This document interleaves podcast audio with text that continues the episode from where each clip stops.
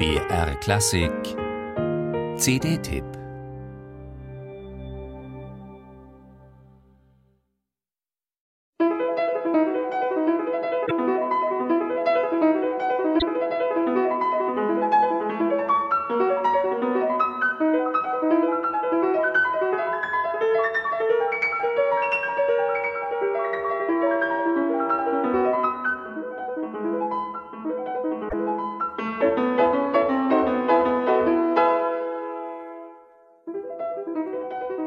Die Auswahl seiner Listaufnahmen hat Josef Bulwer selber getroffen. Sie versammelt Live-Mitschnitte und Studioaufnahmen von Schlüsselwerken des Lisztschen Övres wie der Hamoll-Sonate, dem Mephisto-Walzer oder dem ersten Klavierkonzert.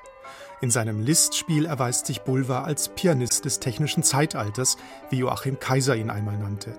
Ja, er führt uns mit seinem nüchternen, kompromisslos strukturorientierten Klavierspiel geradezu in den Maschinenraum der Musik. Das ist bereits in den ersten Aufnahmen von Listetüden des gerade 17-Jährigen aus dem Jahr 1960 hörbar, ebenso wie in seiner atemberaubend rasanten Interpretation der spanischen Rhapsodie von 1970.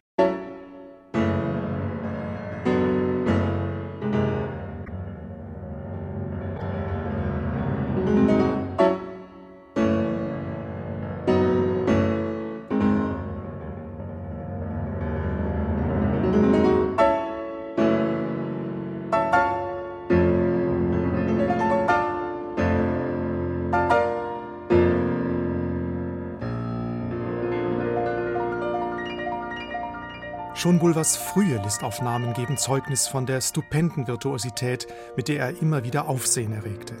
Diese setzte er aber nie um ihrer Selbstwillen ein, sondern zur Umsetzung seiner interpretatorischen Visionen.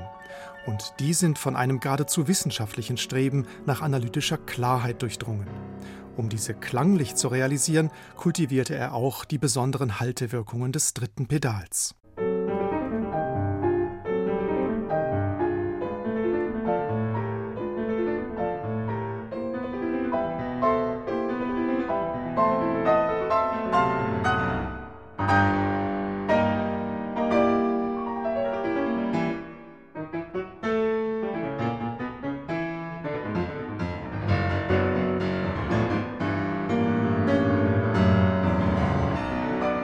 Ohne romantisches Schwelgen oder exzentrische Ausdrucksgesten, aber mit einer klaren Glut, einer faszinierenden Mischung aus Feuer und Eis gestaltet Bulwer Liszt's H-Moll-Sonate in einer bisher unveröffentlichten Aufnahme von 1984.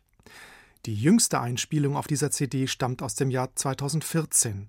Hier nimmt Bulwer den Mephisto-Walzer buchstäblich auseinander und betrachtet ihn wie einen schillernden Kristall aus unterschiedlichen Perspektiven. So unpathetisch, mit einer geradezu abgründigen Nüchternheit ausgeleuchtet, hat man diese musikalischen Nachtschattengewächse selten gehört. Fazit Josef Bulwer und Franz Liszt, das ist eine lebenslange, eine aufregende Liaison. Musik